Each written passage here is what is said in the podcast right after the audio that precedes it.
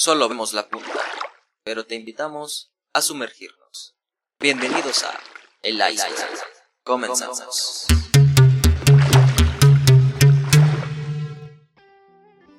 Hola amigos? Buen día, bienvenidos al Iceberg otra vez. Aquí este es su podcast. Gracias por estarnos acompañando una vez más. Eh, yo soy Dani Muñoz, como de costumbre no vengo solo. Mi amigo Luis Daniel Brambila, ¿cómo estás, bro? Pues impresionado que hagas ese chiste otra vez, güey, después de mil capítulos que no lo habías hecho. Me estaba sintiendo muy orgulloso de ti, güey, últimamente.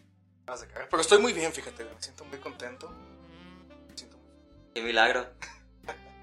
hoy estoy de buenas, güey, pero es que tenemos un invitadazo hoy. Estoy muy emocionado por esto, güey. Mi novia me está viendo grabar. Lo que nunca.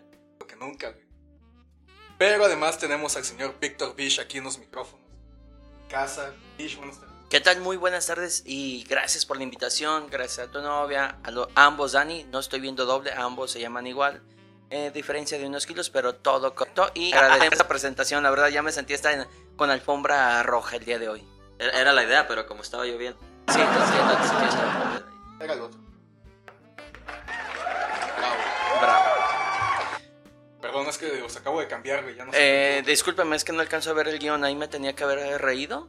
Eh, hubiera sido ideal, pero. Ah, ok, para Eso para eso está la grabación. Perfecto. A mí me dijeron que va sin censura y que aquí todos aguantan carrilla. Así es. Perfecto. Entonces, hacer reír es cosa seria y vámonos con todo. Eso es todo. Carnal, presenta el tema de hoy, la continuación de este tema. Bueno, esta es la segunda parte de un tema que tratamos hace dos capítulos, ¿no? Sí, fue el, penúltimo capítulo, así es. Eh, hablamos principalmente de cómo cambian las cosas eh, dentro de las generaciones. O sea, de qué estaba bien antes, qué está bien ahora, la censura, autocensura. Eh, y qué es lo que pasa últimamente con la sociedad. ahora sí que como le llaman hoy en día la generación de cristal. O sea, cómo han ido cambiando las cosas, qué estaba bien antes, qué está bien después y qué, qué vendrá, ¿no? Mira, vamos empezando desde los castigos. Nosotros fue chanclazo en mano y hoy nomás es una cosa. Te quito el te apago el wifi. Y con eso tenemos el berrinche del niño de 5, 6, 7 años. Algo que fíjate, estamos viendo ahorita el cambio en generaciones y a lo mejor no es tan visible, pero es palpable. Es de que nuestros papás, bueno, en mi caso tengo 43 años, nos decían todo le ha pegado en, eh, en, la, en la televisión, porque antes no eran pantallas. Todo el día estás pegado en la televisión, ¿qué vas a hacer de tu vida? Posteriormente, todo el día estás pegado en el celular y hoy con la pandemia tienes que estar pegado o en la pantalla, o en la computadora, o en el celular, bien sea trabajo o estudio. Es un, cambio que se está dando ahorita. Fíjate que eh, con base a eso de estudio está bien cabrón. Yo, por ejemplo, estaba estudiando antes de que empezara la pandemia. Lo pausé precisamente porque no quería tomar las cosas virtuales. Pero en mi casa hay una niña de, bueno, una jovencita ya de 14 años que está estudiando la secundaria. Pero está bien curioso, yo trabajo desde casa, son las 8 o 9 de la mañana y sigue dormida, pero la clase está, está grabándose. O sea que vamos a tener una generación increíblemente desinformada, este, poco, poco estudiada porque no hacemos nada en casa. Eh, y también apática hacia los hechos. O sea, vamos poniendo un ejemplo que yo no estoy de acuerdo al 100% con el 30 del 2 de octubre de 1968. Muchos dicen, ese evento vino a cambiar la, la democracia en nuestro país. No, vino a demostrar que la juventud tenía valores y tenía ideales. O sea, lo que estamos viendo ahorita con AMLO es de que muchos, no, pues sabe, ¿por quién vas a votar? No, pues no sé. En el 68, oye, el presidente hizo esto puño en mano, el otro en el corazón y defendemos a nuestro pueblo. Hoy no. Hoy la gente está siendo apática ante los hechos que estamos viviendo. Por ejemplo, se mueren seis niños al día por falta de medicamentos de cáncer. O sea, ¿qué se está haciendo por eso? ¿Sí?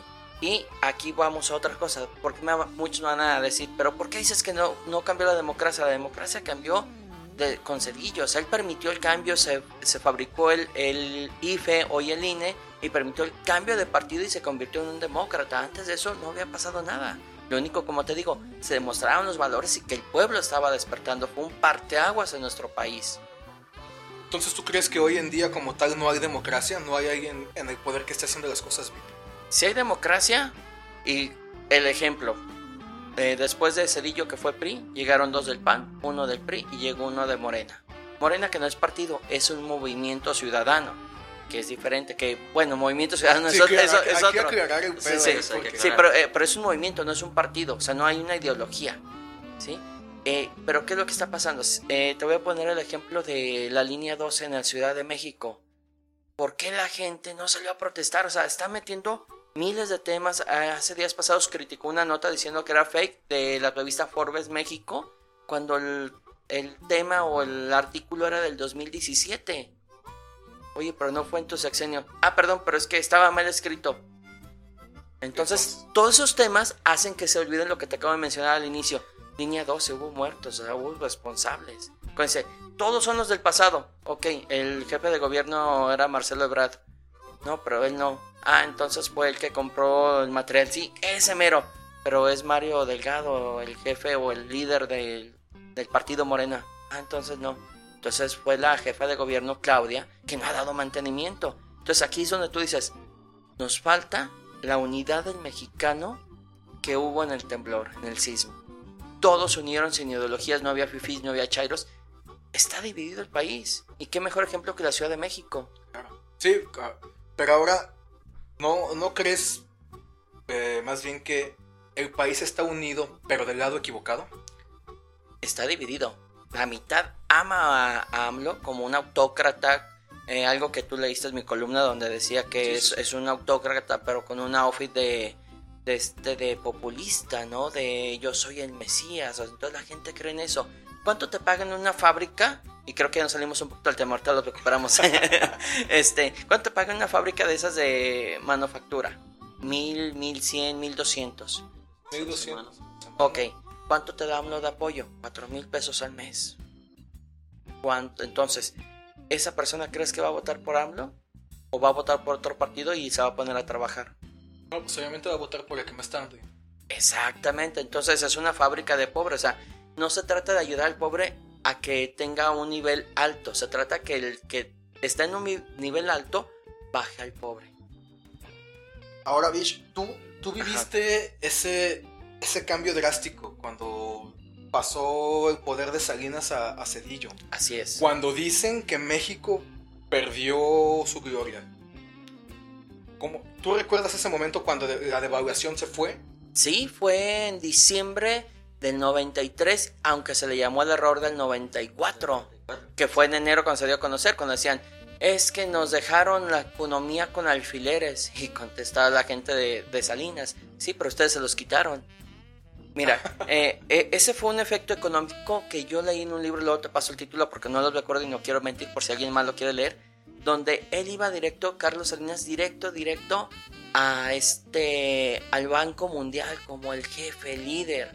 Y entonces, ¿cómo Estados Unidos iba a permitir que un mexicano iba a estar en ese lugar? Entonces, provoca un movimiento de ajedrez económico de tal manera que afecta a la economía de México, exhiben a Salinas, que si fue una rata, sí lo fue, un asesino lo fue, pero también fue una persona muy inteligente. Entonces, ese movimiento permite que quiten a Salinas para poner en el Banco Mundial a un estadounidense. Claro. ¿Sí? Entonces, también implica la mano de Estados Unidos en ese aspecto. Ahora te voy, te voy a hacer una pregunta. Va al momento de tú crecer en medio de toda esa crisis, ¿qué diferencia podría haber entre tu formación, tu, carácter contra el mío que crecí? Después de eso. Después de eso. Ya cuando nos acostumbramos a eso un poquito. El, carácter se va, se va fogueando conforme a los golpes de la vida y también conforme a, tu trabajo. Yo creo que siempre ha habido desempleo, pero ahorita se está acentuando más. La diferencia es de que ahora eh, tenemos una juventud no, no, no la de cristal, sino los millennials que están haciendo, ah, no hay trabajo, me pongo por mi cuenta. Y simplemente vete al Parque Rojo, ¿cuántos van a pasar vendiéndote eh, bolis gourmet, eh, lonches, jugos? Tratan de salir adelante, eso está muy bien de los millennials, la verdad. Decíamos, ¿y qué va a hacer de los millennials? Y hoy decimos, ¿qué va a ser de la generación de cristal? Y te voy a poner un ejemplo de la generación de cristal. ¿Tú sabes lo que representó el disco de Molotov donde jugarán las niñas en toda la sociedad? Dices, Televisa es intocable, el presidente es intocable, el gobierno es intocable. Y llega Molotov y nos saca un disco donde jugarán las niñas. Y ahora, para que la generación de cristal dice, No, es que son muy groseros. O sea, ¿tú sabes lo que representaba decir una palabra en la radio de esas? Me, me- me siento ofendido, pero creo que es el momento indicado para retomar el tema, ¿no crees? Vámonos con todo. Vámonos con todo. Te tengo preparado una joya para ti, Bish. A ver. Este es, este es el Remix Bish 2021.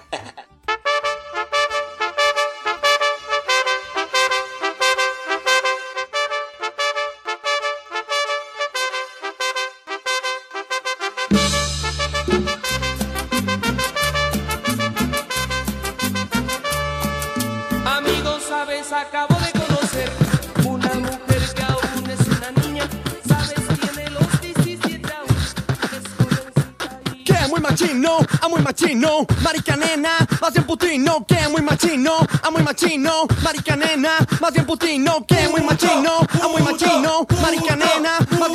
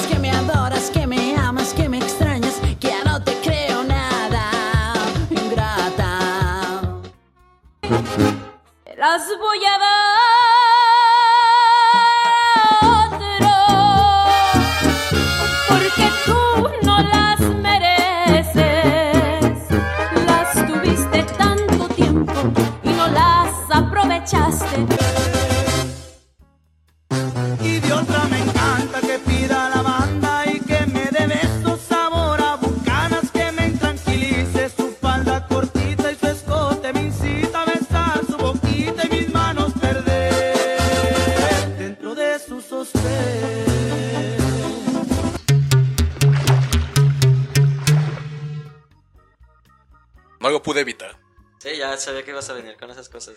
Ah, wow. Pero, Pero- oye, adelante, Dani, perdón. Pero es de lo que hablábamos, Bish. Eh, principalmente de Molotov porque venía una canción de Molotov y soy bien vergas por eso. Sí. Pero, sí, güey. Cuando la música es tu principal frente, güey, tu, tu ataque frontal, güey, para atacar lo, lo que está mal, lo que se está haciendo debidamente. A lo mejor en algún momento, pero a lo mejor no puedes hacer nada, pero puedes como gritarlo todo. Sí. A ver, Sí, ¿cuál sí. es el origen? Vamos a un género, al rock. ¿Cuál es el, el origen del rock? ¿Cuál es el objetivo del rock? Es la protesta, ¿no? Exactamente, entonces, ¿qué está pasando ahora? Hoy muchos rockeros, o que se dicen ser rockeros, o que le ponen la etiqueta de rockeros, ahorita aclaramos eso, están haciendo spots para partidos políticos. Entonces, ¿qué?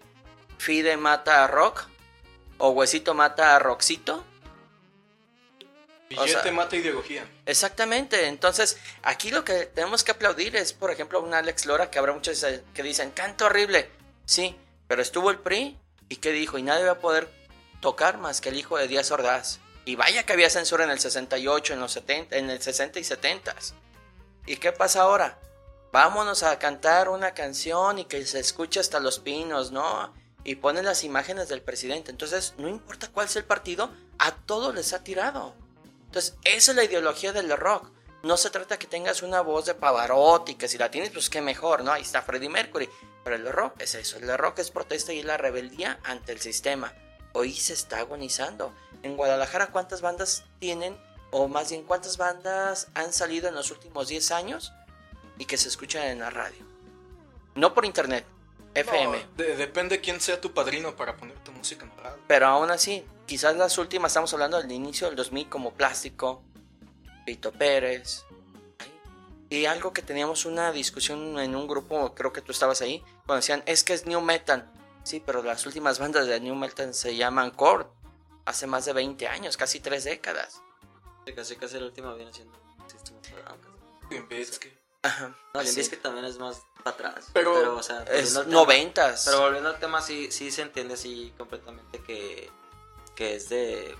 el cambio generacional, o sea, hoy vemos quiénes son los éxitos. El Sheridan, que es muy bueno el tipo y los conciertos son muy buenos. Pero en este cambio de generación también vemos eh, en la música cómo ha habido una evolución y, un- y una no evoluciona. ¿A qué me refiero con esto? En los 80 teníamos la música malísima. ¿Recuerdan el rap de mi abuela, mi abuela, mi abuela? Este, lo Pedro Infante no ha muerto. Mi bella genio con este Memo Ríos, el comediante. Hoy, eh, o el general, te ves bien buena. Que hoy sería censurada, porque parece una Buena botella de chaparrita. Y la chaparrita era chaparrita y gordita, o sea, entonces no tenía ni cuerpo estético. Ese refresco. Y ese rap malísimo que había en los ochentas, hoy lo compensamos con un reggaetón. Que no podemos decir que a lo mejor no es de nuestro gusto, pero es música. Pero, y es algo que está marcando la generación. Así como nosotros nos marcó en los ochentas, a lo mejor un Kiss, que por cierto decían que era satánico, y quien traduzca ahora las canciones dice, por favor, eso no puede ser satánico. No, de hecho, ahí volviendo a la censura, aquí sí lo llegaron a censurar en muchos países de Latinoamérica. Totalmente. justamente. A Black Sabbath creo que tenía unas fechas en León y en Ciudad de México también, para afuera. O sea, O cuando, ¿cuál era el programa de, de los chavorrucos que los domingos veían? Porque en realidad estaban todas, todas las estrellas de nuestro país ahí, siempre en siempre domingo. el domingo. Se presentó Quid Roger. ¿Y qué pasó? Pausa comercial. Empieza a cantar, después de la pausa comercial, empieza a cantar Quid Roger. No me acuerdo si fueron una o dos canciones, pausa comercial. Y regresa Raúl Velasco a presentar al siguiente invitado mexicano. O sea, ni siquiera lo presentó porque era algo inmoral. Ah, pero la doble moral ahí viene. Ahora viene con nosotros el galán, el hombre más varonil en la música del pop. Miguel Bosé y sale cantando Don Diablo. Dices, por favor, por favor. O el galán que todas las mujeres mexicanas quieren tener, Juan Gabriel. Pero La doble moral. Entonces ahí viene también una autocensura. O sea, si no estás dentro de esta línea, no puedes entrar. Y es lo que vino a romper Molotov. Sí, porque incluso ellos hicieron su propia distribución de dónde jugarán las Así es. Sí, tuvieron que hacerlo así. Incluso ellos mismos te lo, te lo comentan, te lo cuentan. Me me acuerdo que había un anuncio incluso, no, no sé quién los patrocinó alguna vez que los invitaron como un anuncio.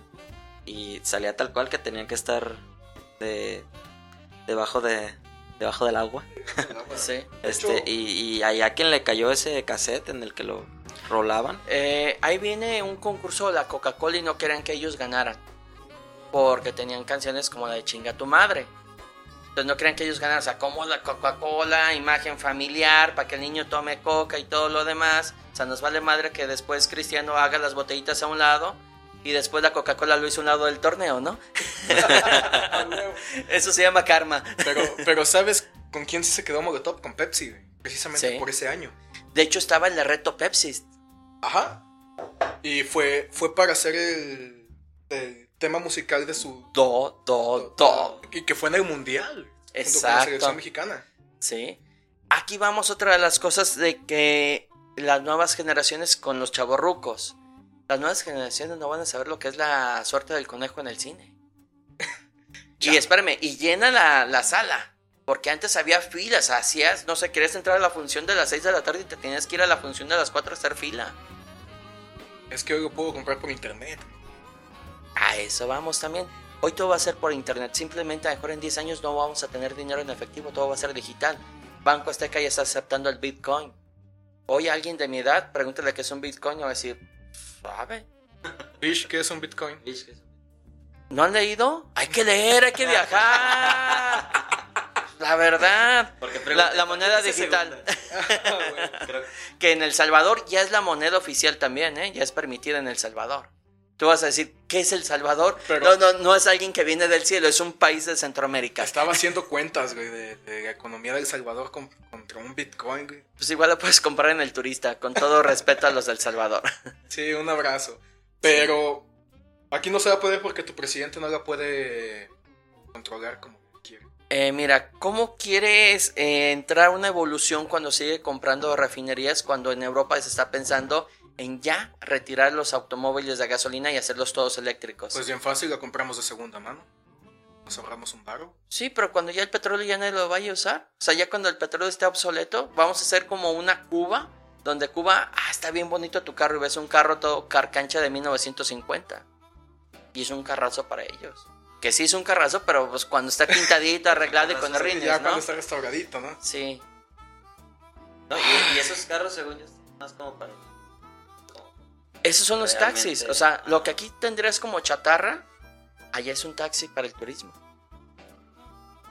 sistema económico socialista está timbrando en este momento. Y dentro de este cambio también viene un cambio de lenguaje. O sea, eh, cuando a nosotros se nos hacía muy botana que llegaba el primo de Estados Unidos diciendo, es que se fue a parquear la troca. No era la camioneta, era la troca y se iba a parquear en lugar de estacionarse. Hoy tenemos como luego te texteo, este, lo de, luego te whatsappeo. Y también tenemos eh, en el lenguaje escrito, en, en la ortografía, las abreviaturas. Y las nuevas abreviaturas. Y las nuevas abreviaturas que tú dices, ¿en serio?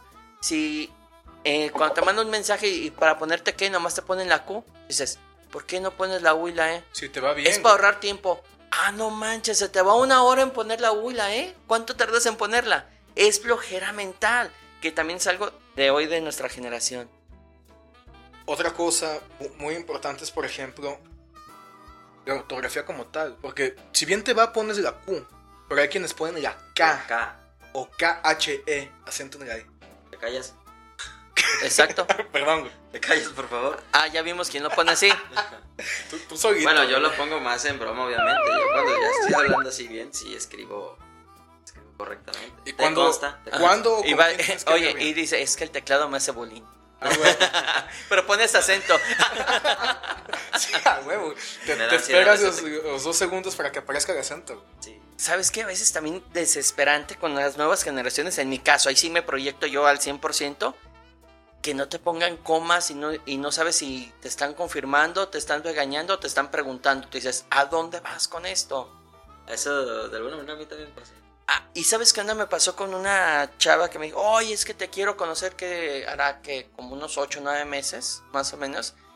Sí, y al final, ¿sabes por qué me la hizo de tos? Bueno, de pedo un día antes de vernos. Es que tus mensajes suenan como que me estás regañando, siento eso. Espérame, son palabras, ¿a cuándo, de, ¿en qué momento los, las palabras o las letras tienen un sentimiento? Entonces, a veces también es la persona que cree que es eso. ¿Usaste signos de admiración? No, Ah, es que lo dijiste coma muy y frío. punto. Muy frío, vi. Ah, ah, eso es otra de las cosas. Esto es muy frío, Ah, sí, sí. ¿Le pusiste un emoji? Exacto. Es que si no. no, si no tiene Si emoji, no tiene emojis, es, Ah. es- es ¿Cómo? tajante, güey. ¿Cómo puedes expresarte sin un emoji?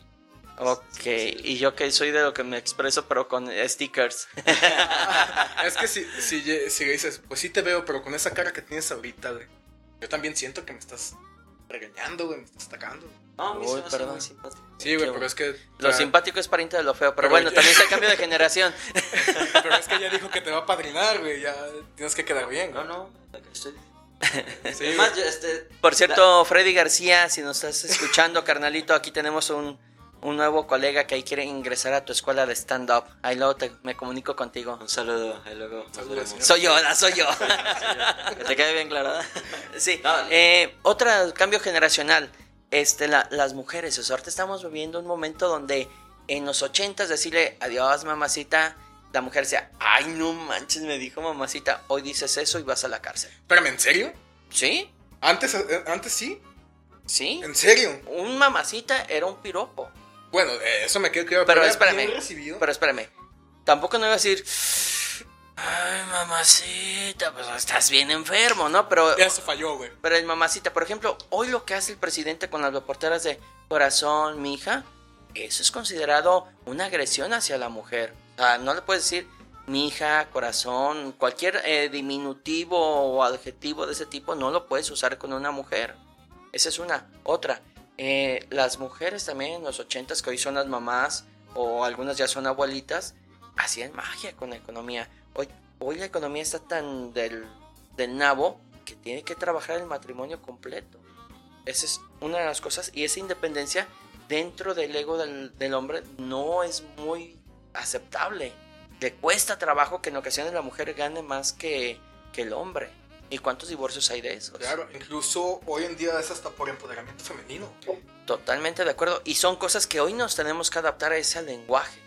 Son las cosas que están cambiando las generaciones. Para mí el, el ellos, aquellos, eh, todo eso de, para no decir si es hombre o mujer, a mí se me hace que es un mejoralito ante la situación que se está viviendo. O sea, está bien luchar por un lenguaje incluyente, pero vean los feminicidios. Oye, pero el español es incluyente. El español, sí, no, pero acuérdate que ahorita las mujeres... No, nos- como- no- sí, sí, no- no. Sí. Sí y no. sí es incluyente, pero al mismo tiempo con las nuevas generaciones ya no es de que el hombre fue la luna. Tienes que usar la palabra que una a los dos. La humanidad, el humano, pero ya no puedes decir el hombre. Entonces la forma de implementar el español debe ser incluyente. Debe de ser incluyente. ¿sí? Y puede ser, no hay necesidad de... En, los ochentas no había doctoras. Había la mujer doctor, pero no había doctoras. Ahorita ya tenemos doctoras. Parte de ese avance que ha existido. Claro. Pero se me fue el tema otra vez porque me quedé pensando en eso del hombre llegó a la luna y como todo macho. Bueno, ¿cuántas veces una mujer nos ha hecho sentir en la luna? Sí, Oh, cierto. ese, eh, la bajó como Messi. la Sí, güey. como Messi, ¿eh? Así es. Pero dentro de este mismo cambio, vámonos ahora con el... eh, estamos en el lenguaje.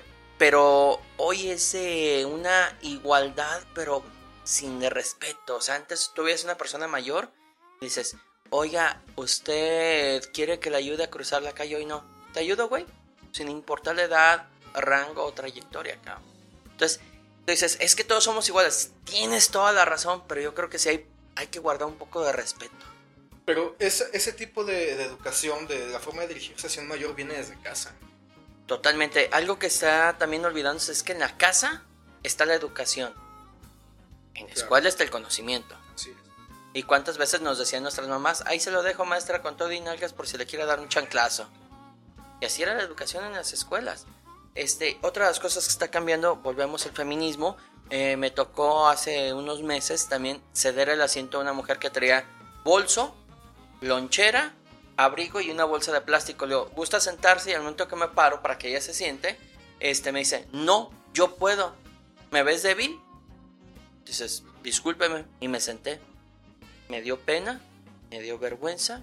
Y ya que me salí después de unos minutos, me dio coraje. O sea, ¿cuántas mujeres se quejan que no hay caballeros y cuando quiere serlo, piensan que la estás humillando por un feminismo estúpido? O sea, buscan igualdad en lugar de equidad. O y sea, es algo muy la igualdad. ¿Por qué la mujer quiere ser como el hombre cuando el hombre es un pobre estúpido que no sabe, no sabe a veces ni lo que él quiere? Equidad, ambos somos iguales. Y tenemos la- las mismas facilidades, mismos derechos, pero no, no te voy a poner a ti a cargar 50 kilos cuando a Exacto. lo mejor no tienes la conflicción física para poder hacerlo. Pero a lo mejor es esa dama, ella como mujer, es mejor arquitecto que el que tienes en tu empresa. Claro. De hecho, fíjate, yo trabajé mucho tiempo en una empresa de audio, donde los que hacían, de hecho, las consolas que, te- que tengo aquí, ¿Sí? el, el circuito era hecho por mujeres. Por una, por un simple, una simple razón. Una mujer tiene más control al momento de manejar un cautín. Son más delicadas para hacer ejercicio. Totalmente de acuerdo, son más detallistas. Más Y, te voy a decir una cosa, el hombre lo quiere hacer rápido y fuerte. Vámonos a lo que sigue. Y la mujer no, hay que hacerlo bien y hay que hacerlo a la perfección. Y ahora hablando de, de la educación, por ejemplo. Va. Tú que, que comentaste ahorita. Tú que vienes del reclusorio. Cuando abusaron, no, güey. Tú dices que no. oye, ahorita voy a decir, oye, es que es bien bonito que te despierten con sexo. Lo malo es cuando estás en la cárcel, ¿no? Sí. A huevo. Sí. A ver. Pero bueno, tú dijiste, yo escribo KH, acento en la E, con ciertas personas. ¿Con quiénes? Yo con compitas nada más. O sea, con amigos. O ¿A sea, ti te escribe bien? Ajá, no eres compita, lo siento. No, de hecho no. Y sí me escribe con... Sí. Sí, sí, sí, onda, sí. ¿A que no soy tu compa? Ah, es que eres mi. Ah, sí, aquí. Ok, ok. Es que cuando tratamos temas de aquí del podcast, ya fuera de Eh, creo pues, que ya son temas muy íntimos, pero bueno, ya cada quien, o sea, volvemos a otra de las cosas. 80s, eh, 90s, eh, ¿te imaginabas ver a alguien en el centro tomado la mano o besándose? Pues no, me tocó. no me tocó. Bueno, yo sé que estaban muy chicos, este, pero era imposible. Tú decías, no, o sea, no, no, no, imposible. Y es por eso que ahí entra Chabela Vargas en los años 70 que levanta la mano, levanta la banda y dice, soy gay y qué. Soy lencha, que es otro de los lenguajes que hoy se utiliza para decir a una mujer que es LGTB. Soy leche. Es LGBTD. No, no vamos a usar. Más. Ya, Sí, Ya es que sí. El, el básico es LGTB. Ah, Hay más letras, pero QI sería primero. O IQ. Eso es Bueno, discúlpenos que a, sea, a las personas de, discúlpenos. de esta Sí. sociedad porque no nos alcanzó el IQ para mencionarlo todas las letras. Una disculpa. Este, una pero disculpa. me gustaría que también participara la dama referente a lo que estamos hablando del feminismo, porque yo creo que está un poquito este distorsionado lo que es el feminismo. O sea, la verdad, o sea, cuando tú pones la canción, por ejemplo, de Jenny Rivera, quiere decir que el prototipo de la mujer mexicana va a ser este una mujer que se emborracha para sacar adelante a sus hijos. No, hay miles de mujeres que hacen lo mismo y hay un montón también de, por ejemplo, en el campo. En el campo, ¿cuántas mujeres no se parten la madre, el lomo para sacar no nada más a los hijos, sino el alcoholismo del, del marido?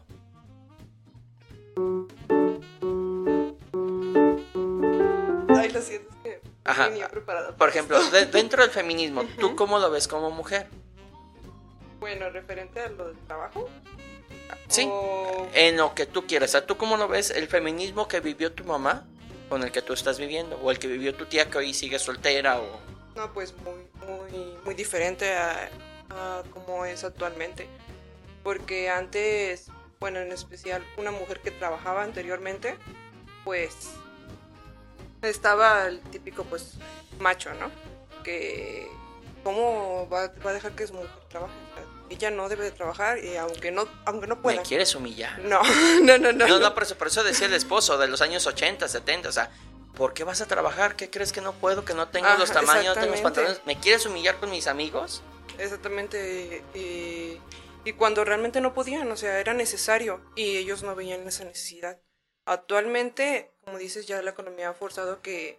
No ha forzado, más bien creo que es un cambio bueno porque muchas mujeres estaban preparadas desde antes pues para trabajar y tener los conocimientos suficientes para hacerlo, pero la veían mal, no lo veían correcto. ¿O cuántas frases teníamos de... ¿Y para qué estudias? Si tú no te vas a casar, te van a mantener.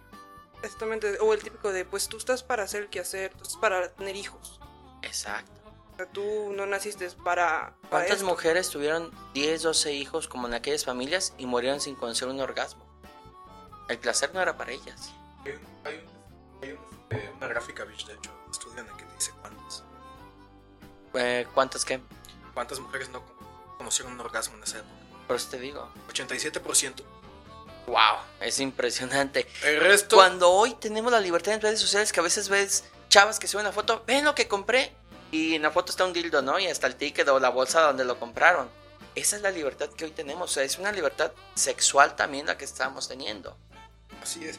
Y sin embargo, te, te- te voy a, te voy a- vamos a brincar el siguiente tema Va, de va. generación. Porque englobamos ahorita lo que sería generación X con Con- milenios, por así decirlo. Milenias y cristal. ¿Quién está educando a la generación de cristal? ¿Quién la está educando? Ese es el problema. O sea, ahorita la generación cristal está a la deriva. ¿Por qué? Clases en línea, todo en internet.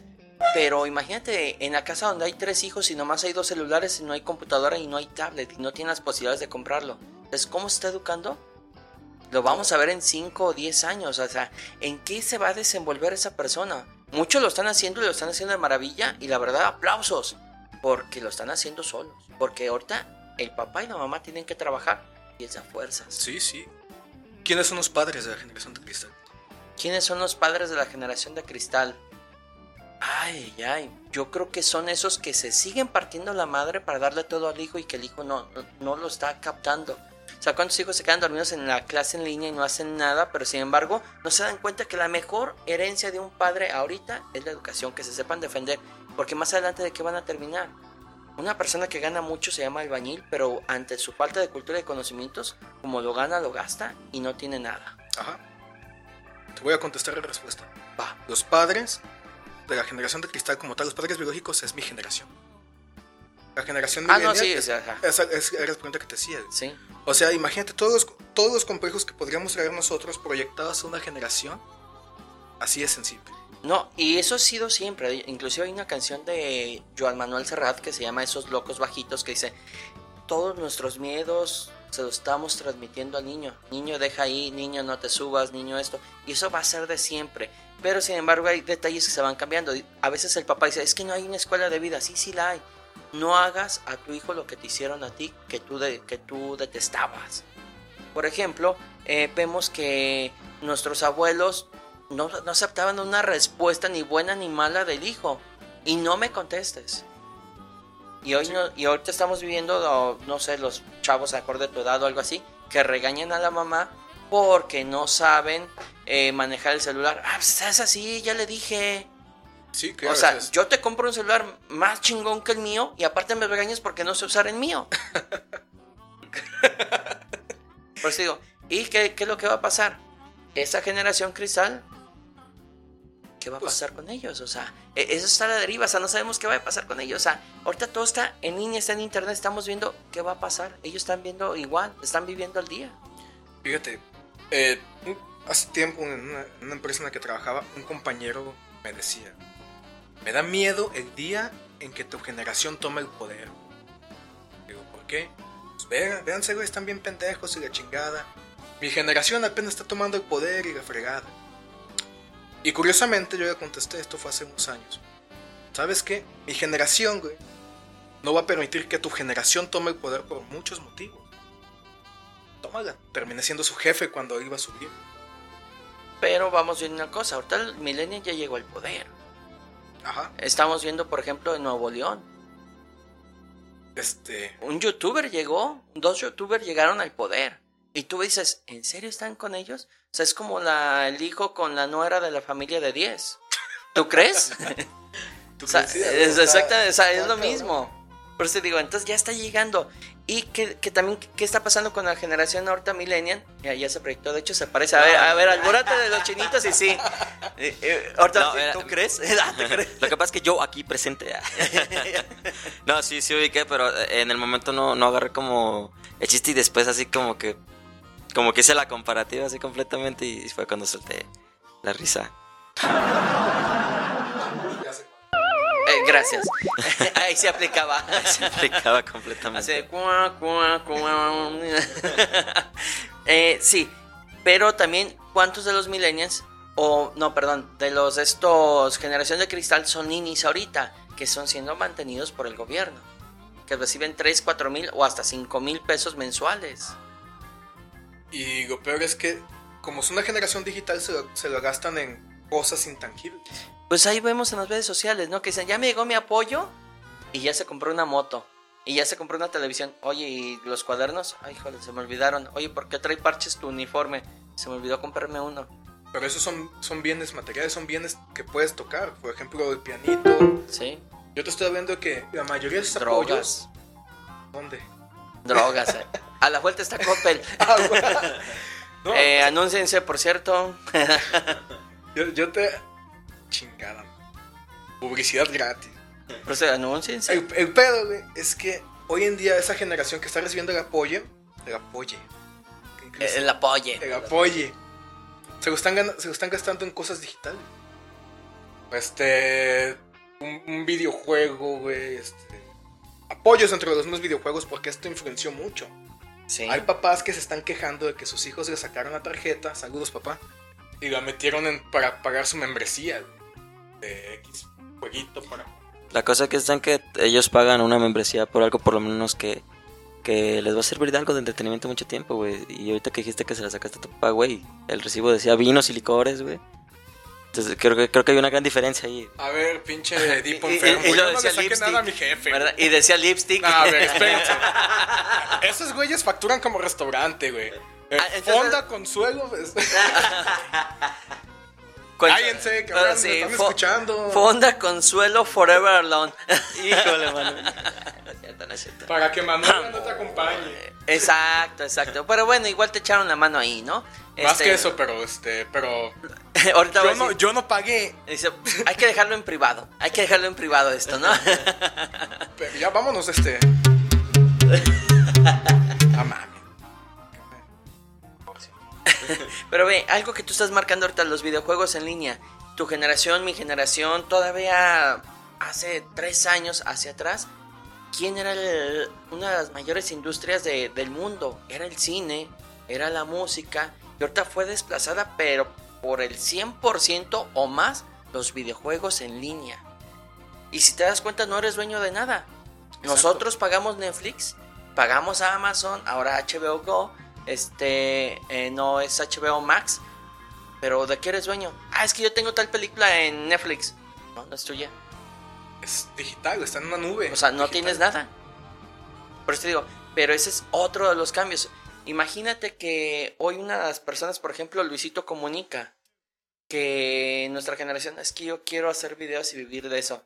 Ay, por favor, o sea, no, no, no. En cambio, hoy es muy común escuchar al niño que quiere decir yo, que dice al papá yo quiero ser youtuber. Claro. O podcaster, güey. Compran micrófonos pedorros, güey, cámaras. Yo me quiero escuchar en Spotify Sí, pronto, pronto. Y en Amazon. Y en y en Amazon. Y en Deezer. Y en... Estamos en todas las plataformas digitales, muchachos. Síganos como el Iceberg MX. El Iceberg MX Bueno, en se escucha hasta en los, chis- en los chismes de los bares de Guadalajara, imagínense. Siempre. No sean culeros, güey. Ya no hablen así de mí. El silencio lo, lo dice todo. Es que tuvimos un capítulo de relaciones tóxicas, güey. y Me explayé así totalmente. Tú te pusiste como víctima desde un inicio. Era la víctima. Fíjate, es otra de las cosas que tiene la generación cristal. Siempre adopta el papel de víctima. Bueno, pero en este caso sí era la víctima. No, no lo eras.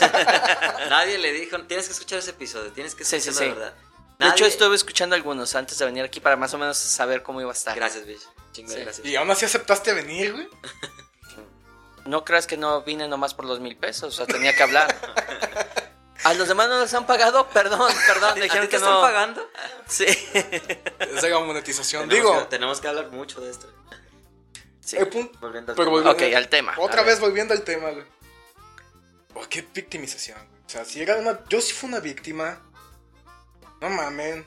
Pero a ver, imagínate a tu papá diciéndole, o tu papá llorando porque la dejó una mujer y no voy a comer y me voy a ir a dormir todo el día en mi cuarto y si me da poquita energía voy a ponerme a jugar en línea. ¿Qué hacía el papá? Le voy a poner el mejor ejemplo de todos, lo que hacía José Alfredo Jiménez.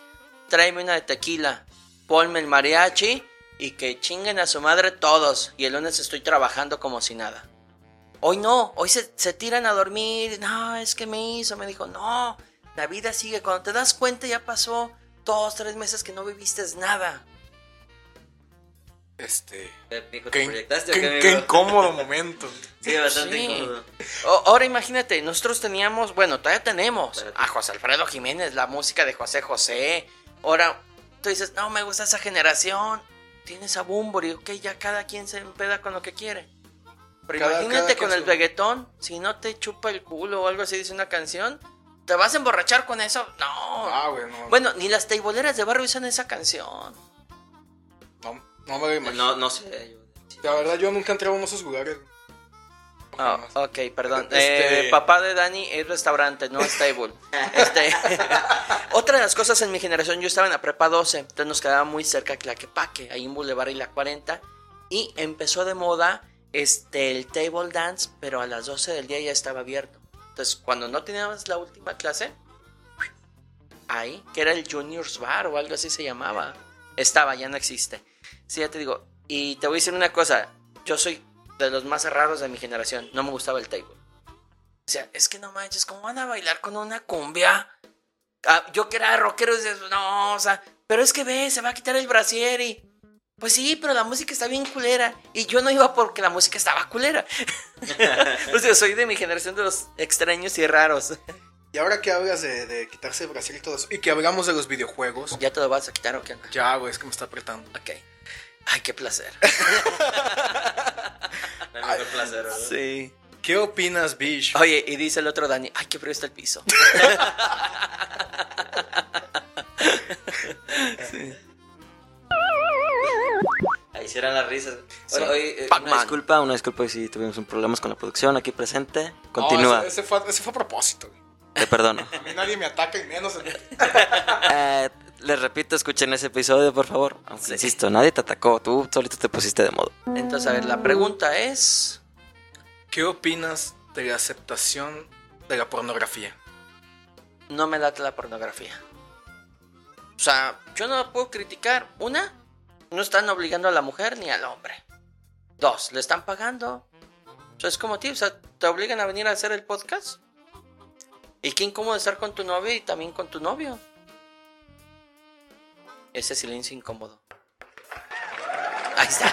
Es que fueron muy sabias palabras, la verdad. Es- Entonces, pues te digo, entonces la pornografía, habrá quien ayude, habrá quien no. A mí no me lata la pornografía. Eh, hay cosas diferentes, eh, ahí es donde entra la ca- característica de cada persona. A mí me llama mucho la atención el olor de una mujer y los cuidados personales. O sea, desde el cabello, los pies, las manos, a mí me atrae mucho eso. Entonces, en ocasiones, eh, por ejemplo, con mis amigas que si nos están escuchando no van a dejar mentir, van a poner ahí un mensajito de ocasiones digo, ah, no mames, está bien chido ese tinte o ese corte, no mames, está bien perro. Y así, y he andado con mujeres que a veces dicen, oye, no es muy bonita o algo así, pero es muy inteligente o tiene un outfit o un cuidado en su persona que la hace diferente, que le da eh, personalidad. ¿Me repites tu edad? 43 años. Carnal, ¿qué opinas de la aceptación de la pornografía? Viejo, el porno es vida.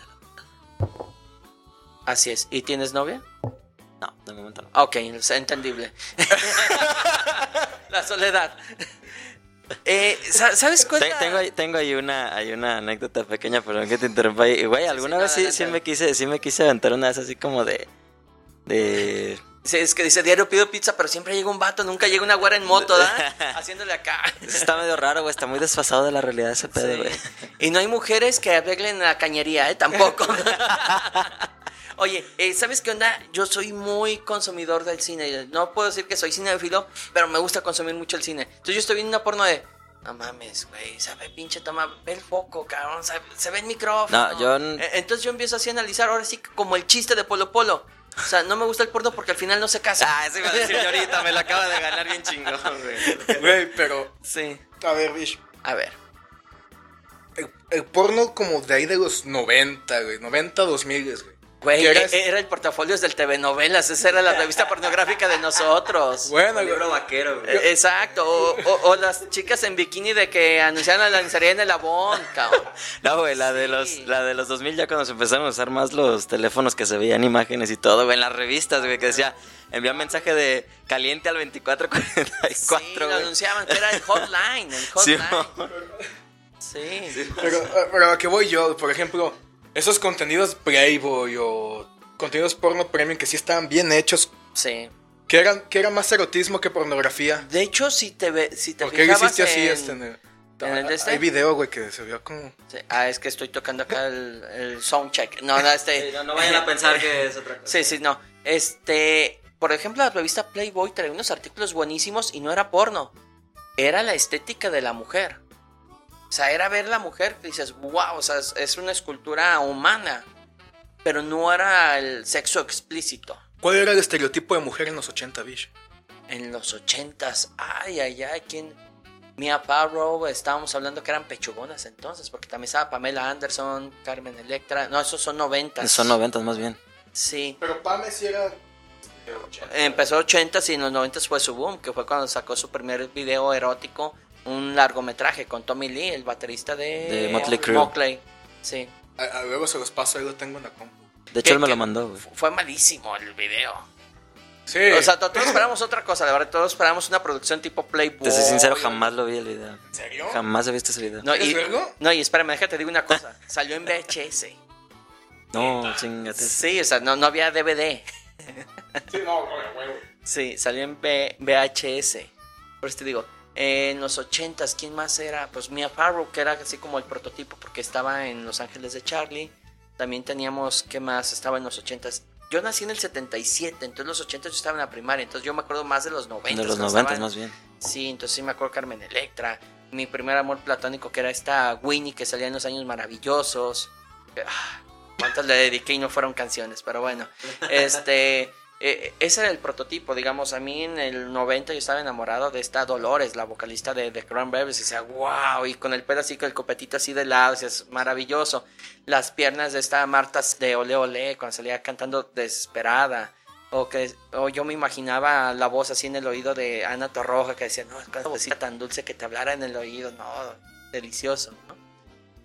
Contra el estereotipo de hoy en día, Ah, se me olvidaba una que rompió marca en los noventas. Demi Moore cuando hizo Striptease. Que en ese entonces era esposa de Bruce Willis. ¿Qué- ¿Por qué te mueves, güey? Demi Moore ah, Uh, también ya, ya en el Hathaway. 2000. Que por cierto De está hecho, la de 2000. ah, Pasajeros, ¿no? No sé si la llegaron a ver. Donde ella es psicóloga y le quiere ayudar a un, a un chavo que ve para que regrese a la vida y nada. Ella es la que estaba muerta. Perdón por el spoiler. Ya no la había notado. en Sí, o la de siempre el mismo día, que también viene un poquito el cambio de generaciones cada década que van avanzando. ¿no? Por ejemplo, eh, aquí está un cambio de generación en YouTube. Todo lo que nosotros veíamos en televisión de los años 90 que nos quejábamos, inclusive yo hacía protestas a través de una columna que tenía, era Círculo Abierto se llamaba.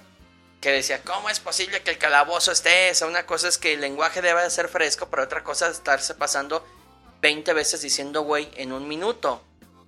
Y también había programas que se llamaba Che- Cheaters, que era como cazando infieles. Y había programas antes de Jackass, había otro que también hacía desmadre así en televisión. Y todo eso que veíamos en los 90 en la televisión abierta, hoy lo tenemos en YouTube y muchos de ellos están monetizando y son estrellas del YouTube. Fíjate qué curioso, ahorita que mencionas eso, cómo decir 20 veces güey en programa.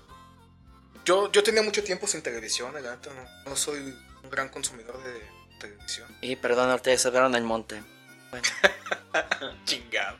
El pedo es que el otro día estaba, estaba con mi mamá viendo una telenovela de Televisa. Que me encantan, güey. mames, producciones. no son mamonas. malas, el problema es que te creas lo que sucede ahí. Ah. Bueno, pues es que estaba viendo una de estas nuevas telenovelas con actores que en, la vida había escuchado. Oye, ¿qué dijo tu mamá? Pásame una cerveza, maldito lisiado. Saludos a Itati. Pero de pronto empecé a escuchar frases que, que no estoy acostumbrado a ver en televisión abierta. Como, como ese pendejo, ese cabrón, Sí. ese güey.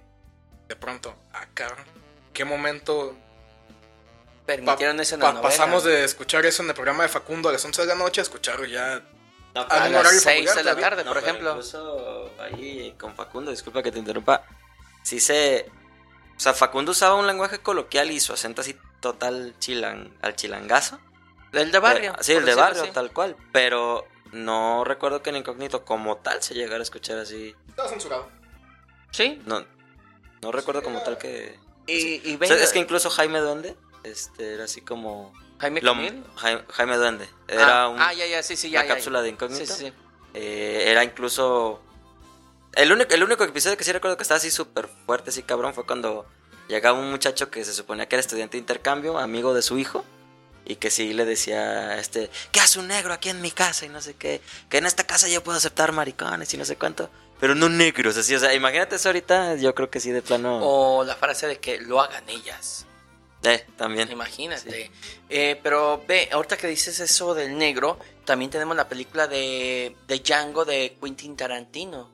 Cuando Samuel L. Jackson, que es un negro, le dice a, a su patrón que es Leonardo DiCaprio acerca de este de Jimmy Fox. De que cuando le dice, prepara el cuarto y las sábanas para que son mis invitados, se van a quedar aquí. Pero ¿cómo, señor? Dice Samuel L. Jackson. ¿Cómo el negro va a dormir en sus sábanas blancas? Las va a ensuciar. Un negro atacando a otro negro. Que tú dices, ahí entra el humor negro. la acidez que está riquísima, ¿no? ¿Tú sabías que Peter Pan fue censurada? Y fue Eh, quitada del catálogo de Disney Plus. Sí. Precisamente porque eh, promulgaba la pedofilia, según eso. De hecho, promulgaba la apropiación cultural. Eso sí, no lo conocía. Lo que sí conocía es de que, por ejemplo, la película Coco eh, vino a México a contratar la banda, igual si me equivoco el nombre me corrigen, MS y la Recodo, pero no supieran leer partitura. Sí, y es por eso que tuvieron que ir a una escuela de niños de Oaxaca, de la sierra de Oaxaca. Entonces imagínate. Pero eso no es apropiación cultural. ¿no? Pero te voy a decir lo que también eh, está dentro de la doble moral y también es cultura en nuestro México. Eh, por ejemplo, Glo- Gloria Trevi, después de todo lo que hizo, ¿por qué lo pone en un canal que dice, tienes el valor o te vale? ¿Por qué está Gloria Trevi en un canal donde dice, los valores es lo que a nosotros nos caracteriza? O sea, no Adelante, puede estar. hermanas, claro. O sea, Está no puede estar ahí. Está como la foto de Maradona Perdón. que está, que dice no drugs, que era una campaña antidrogas y pues Eh, donde salía la florecita de TV Azteca, ¿no? También este de... Eh, también del Vive sin drogas. eh, Ajá, Vive sin drogas. Sí, sí, no, pero hay una foto de Maradona que sale que dice no drugs, Sí, este y es como bien contrastante con todo lo que pasó tiempo después, totalmente. obviamente. Sí, por eso digo, entonces son cosas que desde la gente que lo compra, tú dices, pero ¿por qué? Y vamos también a que el mexicano lo, no lee y no escucha, te voy a decir por qué. ¿Cuántos, este, cuando salió el tema de Gloria Trevi, después de que pasó todo este escándalo, la de y me suelto el pelo o algo así? Y me solté el cabello. Ajá, el cabello, sí. ajá. Muchos hombres la, la cantaban. Y hasta que no les tiraron carrilla, que se hizo tendencia en redes sociales, se dieron cuenta que era una canción gay. No, pues, creo que ha pasado con muchas canciones, ¿no? ¿Sí? Eh, mujer contra mujer de Mecano. No hay marcha a Nueva York. También de Mecano. Chispa adecuada. La chispa adecuada. Blanco espermas resbalando por tu espina dorsal. Hay una incluso de Ángeles del Infierno que un amigo me, bueno, un ex profesor mío me dijo que que si era eso la de nada que perder, nada que perder, Ah, nada que ganar. O sea, literalmente el vato está diciendo que él quiere ligar con, con otro vato que está ahí en el en el bar, o sea, con él y que nomás no, no se le hace, O pues. la de Hombre Lobo en París. Que es la, ¿eh? es- es la historia de un trans. Nunca lo había visto desde ese punto. Yo pensé que era por la película, güey. No. Bueno, que la película es buenísima también, ¿eh? ¿Hombre lobo americano en París? Sí, buenísima. Son de esos que dices, ay, híjole, con cinco pesos hicieron la película, pero está bien chida y tiene mejores efectos que muchas hoy. sí, la verdad. Este, pero esa es, eh, ¿cómo dice? Se, se convirtió, menciona el nombre de una mujer. Se convirtió, ¿Cuándo es este... noche y amanece? o Denise. sea, Denise. Es un hombre que se convierte en mujer. Es un trans. Au. Y lo de hombre lobo es eso, es la transformación. Pero habla de una historia trans. Chequen bien que- la letra. Voy a tener que poner más atención en eso. Debería hacerlo, pero no lo hago. Sí. en fin, Bish. A ver. ¿Tú qué piensas que es más fácil hoy en día con esta generación? ¿Que es más fácil autocensurarse? ¿O es más fácil aceptar lo que tienes enfrente? es más fácil ponerse a leer y conocer la historia. Eh, está esta frase icónica que dice todo pueblo que desconoce su historia eh, Está- tiende está está condenado condenado a a repetirla. Y es lo que estamos viviendo. O sea, ve, 68, Matazón. Eh, 10 de junio 1971. Se repite la Matazón. ¿Por qué? ¿Y qué, qué es lo que está pasando? Acaban de secuestrar a unos en San Andrés, cabrón. San Andrés, donde estaba el movimiento, la Liga Feminista 23 de septiembre en los años 70 y desaparecen igual. Entonces, ¿por qué repetimos eso? ¿Por qué no enterarnos de lo que está pasando? Lo que sí te puedo decir, que si el pueblo estuviera informado, estuviera leyendo, no hubiera llegado un AMLO al poder. Pero sin embargo, es tanto el dolor que han hecho los demás partidos de robo, de explotar al pueblo, al campesino, que las mismas palabras lo llevaron al poder, no los hechos. Tú como dueño de una empresa, ¿contratarías a una persona que lleva 18 años sin trabajar? Porque eso se lo pasó a AMLO sin trabajar buscando la presidencia. Entonces no me puedes decir que, que él no es este aspiracionista cuando duró 18 años para llegar al poder. Pero el aspiracionismo está mal. Ah, no, sí, totalmente, y no debes de leer. Y es más, con un par de zapatos y un par de pantalones, ¿para qué quieres más? Yo traigo 200 pesos en la cartera. pero- No digas nada, estamos cerca de aquí de, de, de- de federalismo, no digas nada. Dice, y lo pienso perder todo en el lipstick, jefe. Acá traigo su tarjeta. El pedo es el siguiente. Oye, por cierto, perdón que te interrumpa. ¿Por qué las teiboleras no entienden que los, los mejores placeres de la vida son gratis? Pues Porque sigues pagando por placer, ahí está, gracias. Ok, fíjate, ahí entra Jaime Sabines. Ah, sí, Ah, no, adelante, no, no. da- dale, dale. era el aplauso. Sí. Pues aplicaron las. Oye, eh, perdón, estamos hablando aquí con la novia de Dani, pero así es contigo en la intimidad, apretando todo porque no sabe cuál es. Sé, sé cuáles son los más importantes. Oye, ahorita eh, esto lo editas, eh, Dani, esto lo editas. Déjate cuento. Ya sé. Ya se, ves, güey, ya se me fue. Ya, ya, ya la volví a cachar. ok, Va. Me volví a alburear. El pedo, las condiciones están cambiando de tal manera, mane- manera que vienen momentos muy duros en un futuro. Y eso es un hecho. Totalmente. Eh, te voy a poner el ejemplo de la violencia en estas elecciones. O sea, ¿Cuántos to- políticos en campaña dijiste? Eh, a eso iba, iba a sacar ahorita la, la nota. Este, igual si quieres ir. Eh, ándale, no, pues gracias, qué amable. Este, aquí la tengo. Bueno, para quien Cuenta no el chiste de sepa, Gerber, güey. un- ¿Qué le- eh, bueno, para matar el tiempo un poco, ¿qué le dijo un Gerber a otro Gerber? Ah, no, bueno, eh. no, el otro, Del, del Pac-Man. el Pac-Man. Ese, ese está mejor. Gracias, querido público. Exacto. Eh, algo de lo que estamos viendo aquí son las la matazones que está habiendo en este sexenio.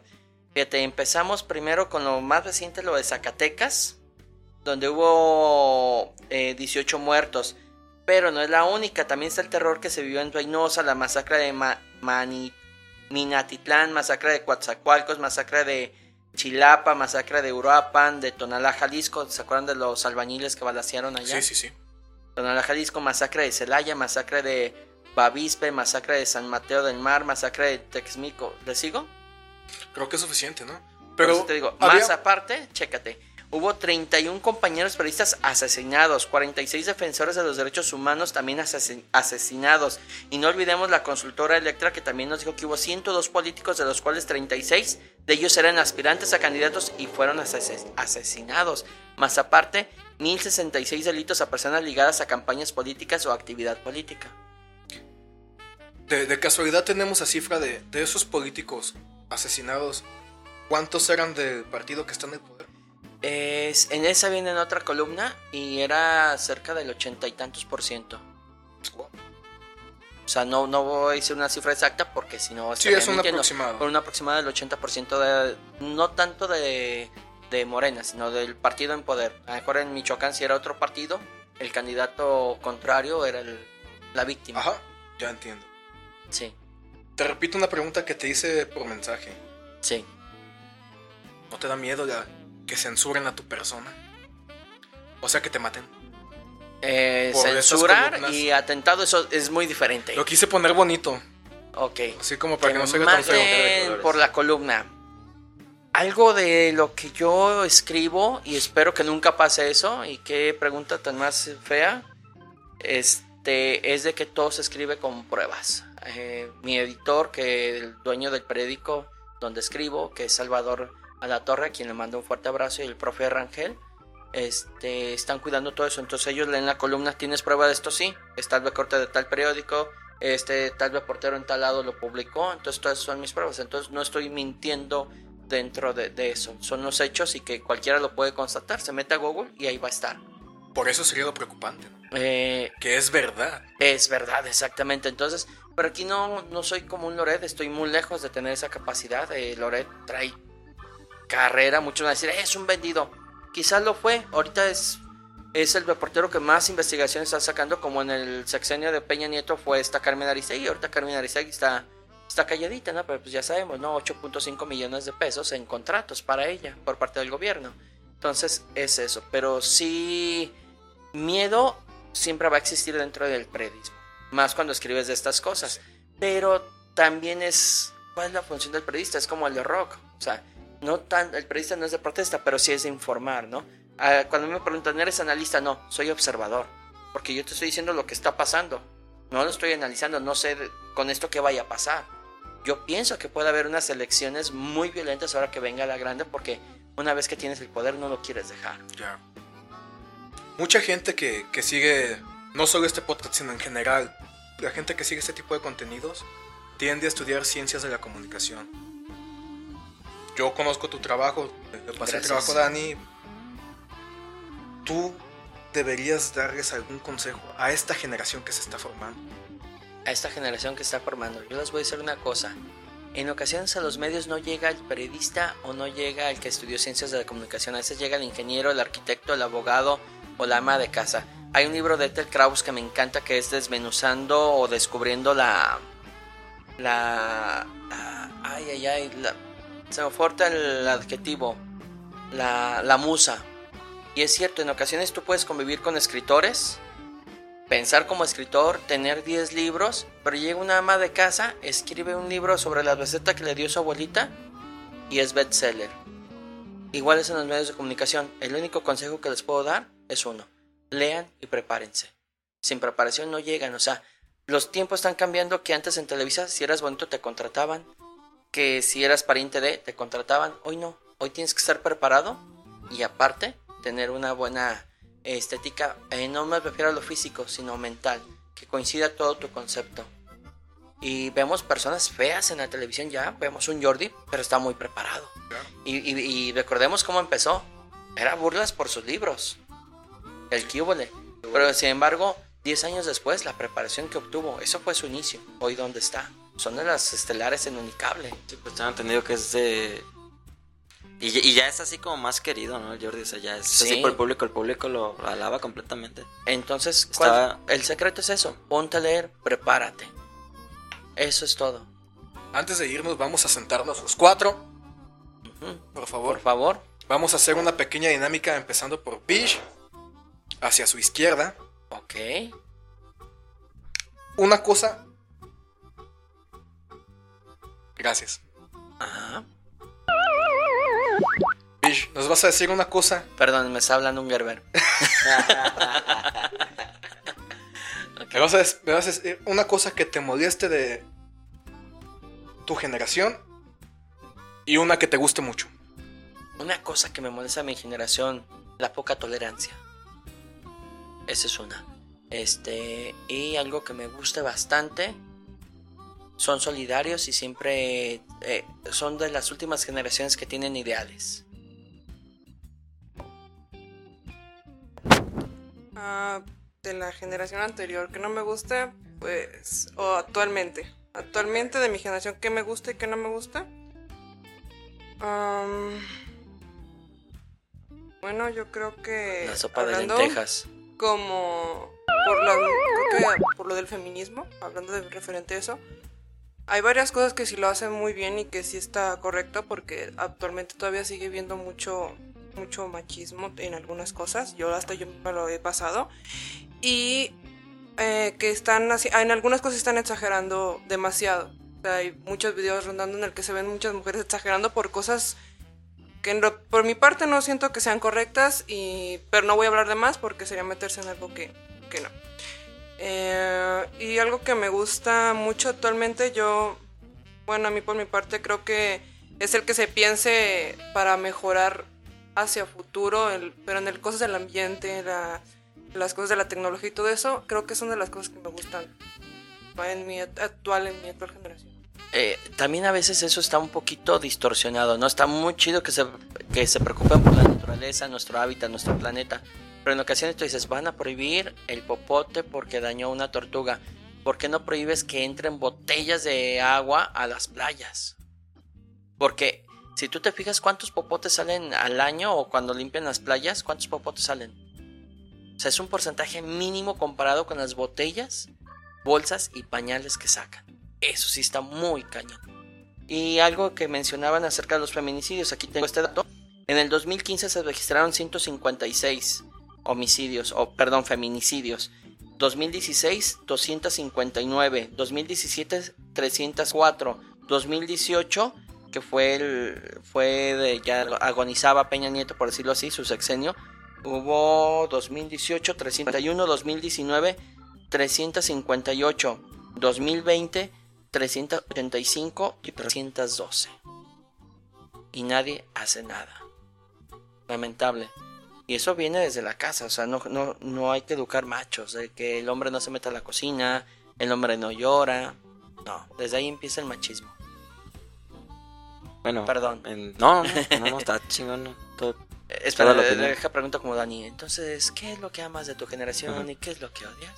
Eh, no le llamaría odiar, pero sí algo que no me gusta es que sea tan... Reggaetonera. No, eso ya da igual. no, da igual. eh, más bien siento que es, es... al- Algo que no me gusta es que es muy poco analítica.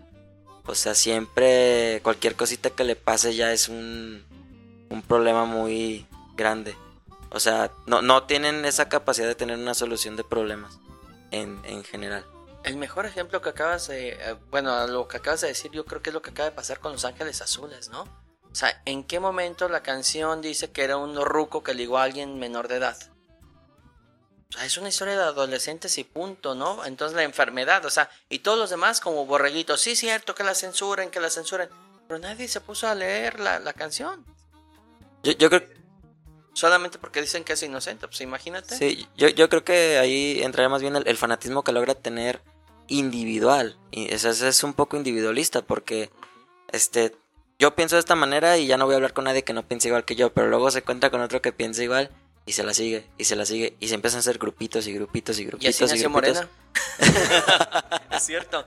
Pero eh, acabas de decir eh, de la indiferencia de tu generación, que es algo que te incomoda, ¿no? O sea, de que no... no ma- Más, bien que no analice como las cosas en general y a, y a todo lo quiere atribuir atribuir a o sea literal te hablo de, de algo cualquier cosa tonta que te pase en general o cualquier cosa todo lo quieren como sentir muy un ejemplo. muy al fondo no sé cualquier cosa en el trabajo hasta lo más simple de que ay es que mi jefe me pidió esto rápido y es como de ajá y Pues es tu chamba. es tu chamba, o sea, te Por están te pagando pagan. para eso.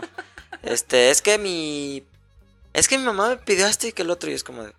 ¿Pero y qué, güey? O sea, no, no te pasa nada por hacerle un favor a tu jefa, o sea, ¿me explico? Ob- obviamente sí, hay veces que más bien ya chocan por cosas que vienen desde antes, desde antes. o sea, Pero a lo que me refiero con este individualismo es como de yo pienso así y así tienen que pensar todos, a fuerzas. Cierto. Y algo, algo chido de mi generación también es como ese, quito ciertos prejuicios que se tenían antes. O sea, eso sí, eso es algo que se me hace muy chido. Mm, lo, lo que sea que puedas ver ahorita es como de pues X, güey. Sea, algo que antes era como, ¿cómo? ¿No es posible? Ahorita ya es como, ¿y qué tiene? O sea, es problema de él, no, no de nadie más, o de ella, por así decirlo. ¿Sabes también algo de lo que no me gusta de esta generación? Que se perdió la capacidad de asombro. Ahorita tú dices, no manches, acaban de atropellar y murieron cinco. Uy, en la mañana fueron 15. De hecho, ahorita que, fíjate, ahorita que estaban hablando de, la- de las muertes y los asesinatos que, que había a diario, no, no de lo último de, de las mujeres, Sí. sino las de hace rato. Lo iba a decir nada más que siguieron con el tema, Sí. pero lo iba a decir literal hace una hora y media se escucharon cuatro balazos allá a la vuelta de mi casa, o sea, literal, me explico. Sí. Entonces, y literal, vuelta, sí, casi, casi, pero, pero, o sea, lo que me refiero es de que literal yo estaba comprándome unas salchichas con la señora que vendía Sí. dulces golosinas en, en el barrio y literal se escuchó paz, paz. O sea, los dos, bal- los dos primeros balazos, todos volteamos así. Esos como- efectos no fueron de Dani, ¿eh? Fueron del otro Dani. ok. o sea, se, se escuchó, se escucharon los balazos, todos volteamos hacia más o menos hacia donde se escuchó y, y nada más dijimos todos así de, ah, están tirando balazos. La capacidad de, asombro es lo que te digo. Ajá, o sea, sí. se está perdiendo eso. Y sabes también que algo que es el peligro de toda la sociedad, que todo se vea normal. La normatividad en todo. Pues es que, por ejemplo, ahorita lo de AMLO que estabas mencionando, pero pues todo lo han hecho. Entonces, de pasarte del enojo pasas a todos son iguales. Conformismo conformismo. y verlo todo normal, la no- normatividad de las cosas. Cuando dices, sí, todos lo han hecho, pero nadie ha sido tan cínico, ¿no? O sea, por ejemplo, a mí me da coraje, creo que lo puse en esta columna o fue en la anterior, donde AMLO dice, próxima semana ya van a llegar los medicamentos contra el cáncer. Y tómala. Entonces, imagínate que tú tengas un niño o un sobrino y le digas, la próxima semana ya llegan tus medicinas y te vas a curar. Y a la semana le digas, otra vez, viéndolo a los ojos, no vinieron. Entonces tú dices, el niño matándose literalmente, echándole los kilos para que tú digas, no vinieron. O sea, imagínate eso. Y que la gente diga, pues es normal. Es más, uno le ponía agua en lugar de vacunas. Sí, pero si ya pasó no tiene por qué repetirse. De hecho, ahí hay algo medio raro en los comentarios que he visto de, de esa noticia. La verdad no estoy totalmente informado, pero sí varios comentarios que vi de, de gente así, eh, X en Twitter, en Facebook y en Instagram. Eh, literal, nadie, nadie mencionó así como tal X político, pero sí eran, habían comentarios así como de... Es que también las familias este, hacen comer mal a los niños. Y es como de, a ver, güey, ten Sú- súmale un poquito más a tu IQ, por favor, y sea más analítico. O también había gente que, pues sí, pero también háblenle a aquel que, que les, les echó agua, hablando de este, ¿cómo se llamaba? Duarte. Duarte, hablando de Duarte, ¿no? Y, y es como de, bro, o sea, nadie mencionó ni siquiera Morena. Eh, a ese dato o al inicio del programa me decías Dani, Dani 2, este, este, ¿por qué había aceptado después de haberlo escuchado? Marcan una diferencia en su generación. Están preparados, están leyendo.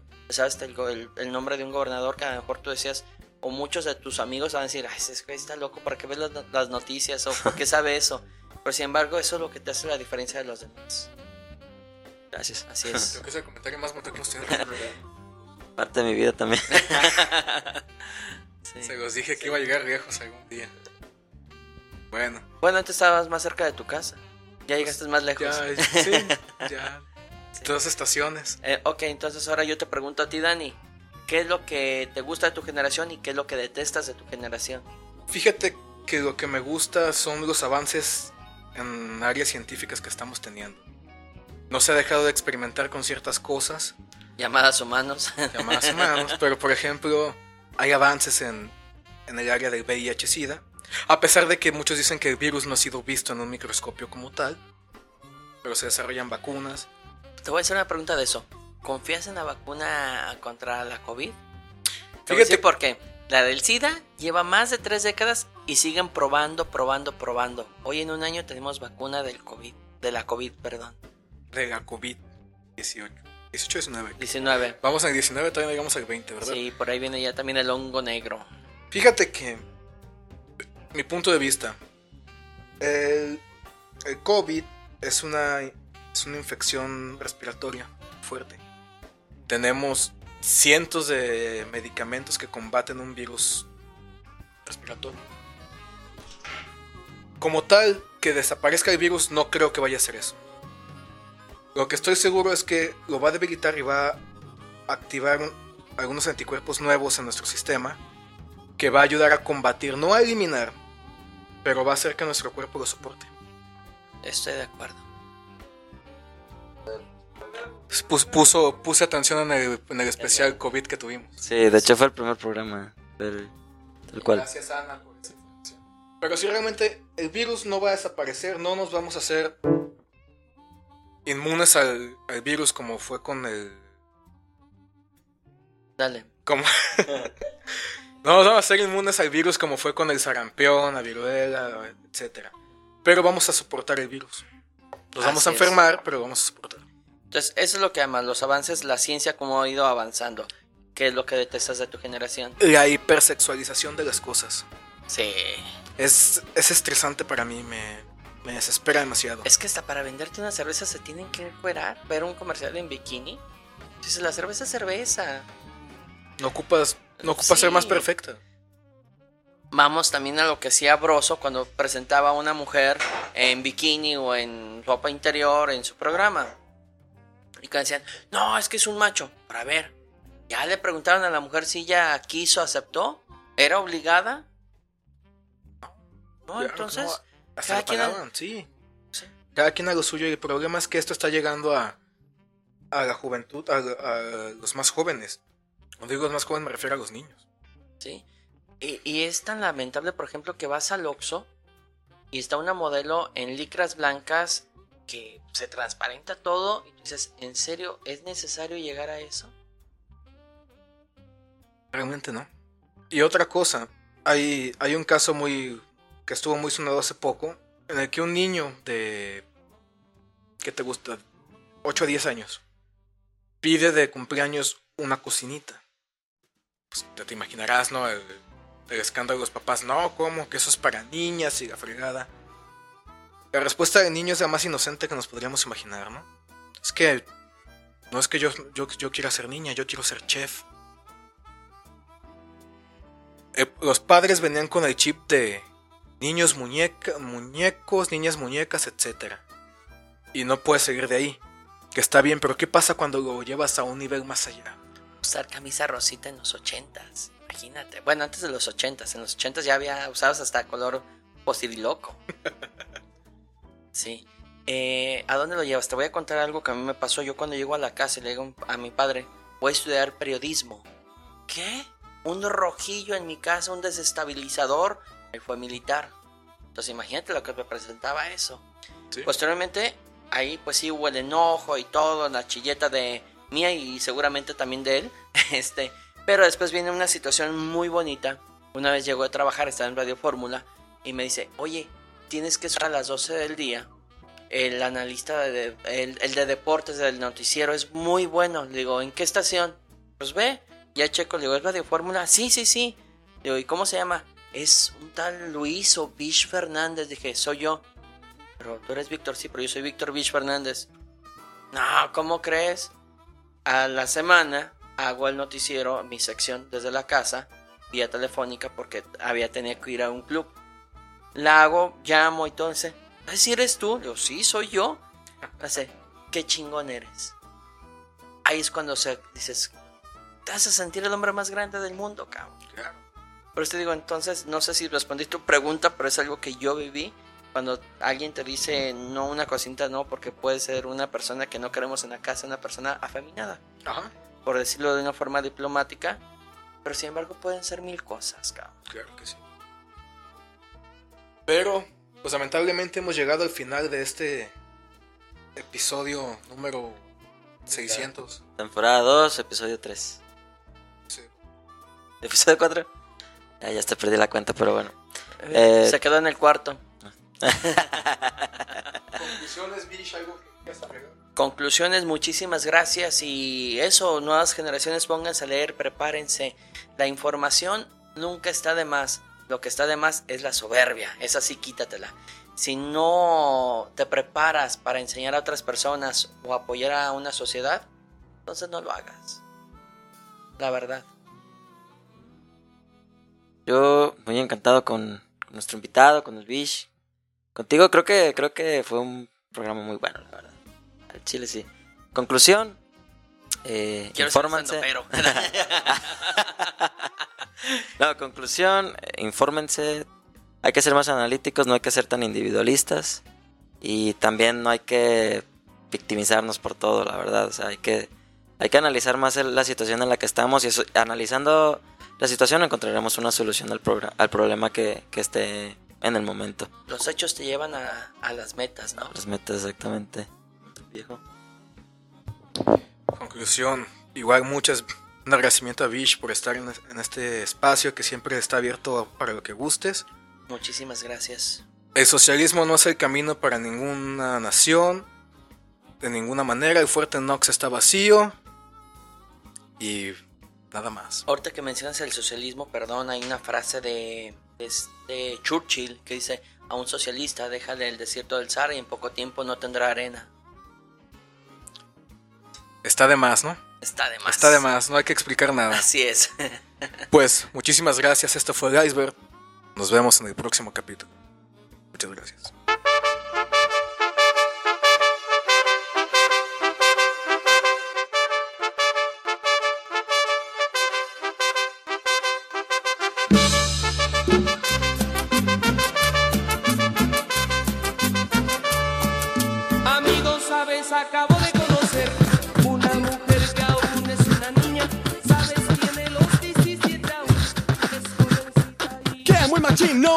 Machino, marica nena, más bien putino, que muy machino, a muy machino, marica nena, más bien putino, que muy machino, a muy machino, marica nena,